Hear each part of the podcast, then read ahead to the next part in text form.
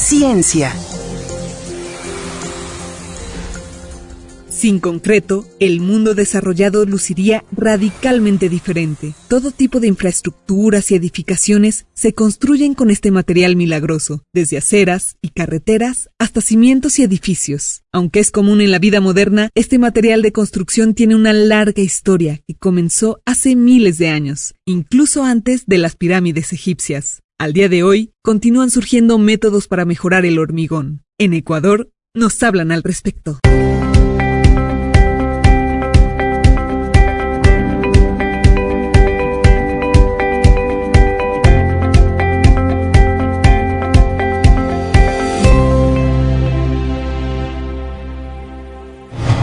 Mi nombre es Jorge Santamaría, docente titular de la Facultad de Ingeniería y Ciencias Aplicadas y PhD en Ingeniería Civil de la Universidad de Nuevo México.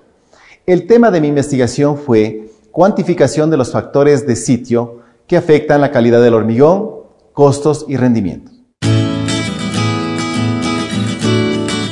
Como el hormigón, según algunos autores, es el segundo material más utilizado por el hombre después del agua, se ha planteado el siguiente objetivo de investigación, que es evaluar el impacto de los factores de construcción de sitio en las propiedades del hormigón, que es la calidad representada por su resistencia a la compresión, costos y rendimiento. Para alcanzar el objetivo general de la investigación, se aplicó la siguiente metodología basada en cuatro pasos fundamentales. El primero, se hizo una revisión exhaustiva de la literatura a fin de obtener los factores de construcción de sitio y se acompañó con una encuesta a personal experto en la construcción. 2.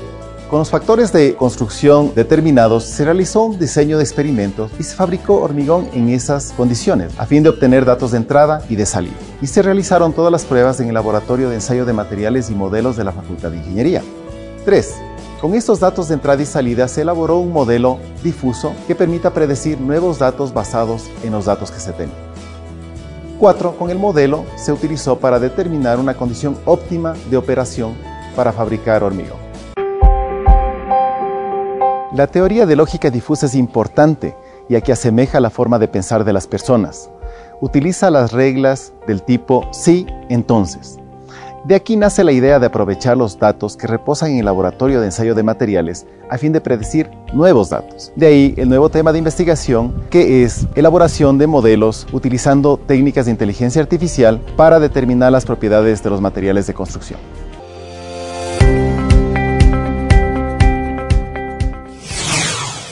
Durante gran parte del siglo pasado, se creía que la producción de nuevas neuronas, conocida como neurogénesis, estaba limitada al desarrollo embrionario.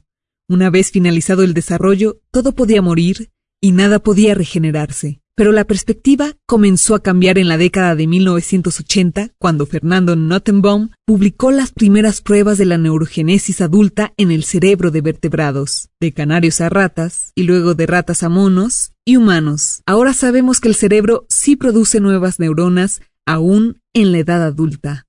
Entérate.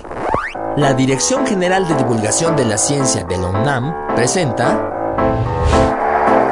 Hashtag Ciencia o Ficción. El cerebro sí produce nuevas neuronas.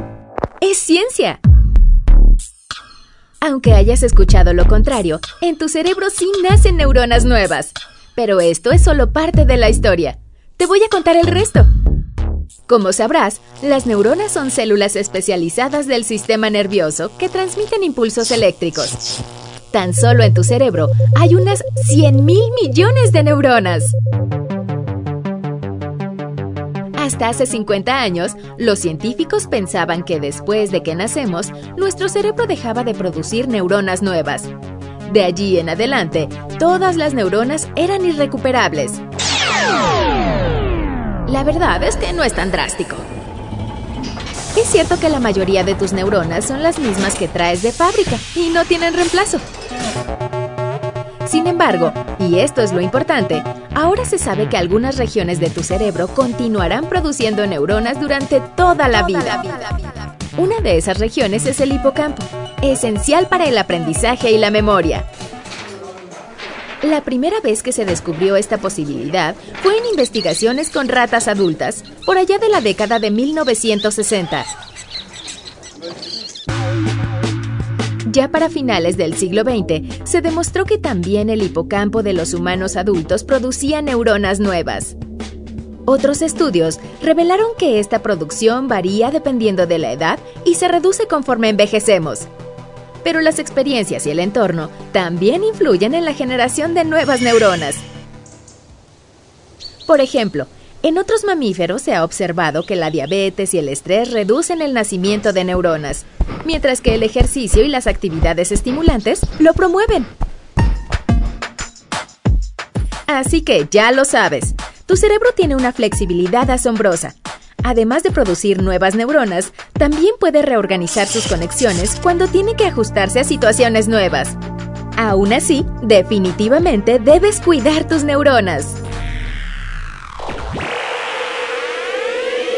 Ahora ya sabes lo que es ciencia y lo que es ficción. No dejes de escucharnos y generar debate con nuestro hashtag Ciencia o Ficción. Síguenos en Twitter como arroba ciencia-unam. Esto fue una producción de la Dirección General de Divulgación de la Ciencia de la UNAM. Hashtag Ciencia o Ficción.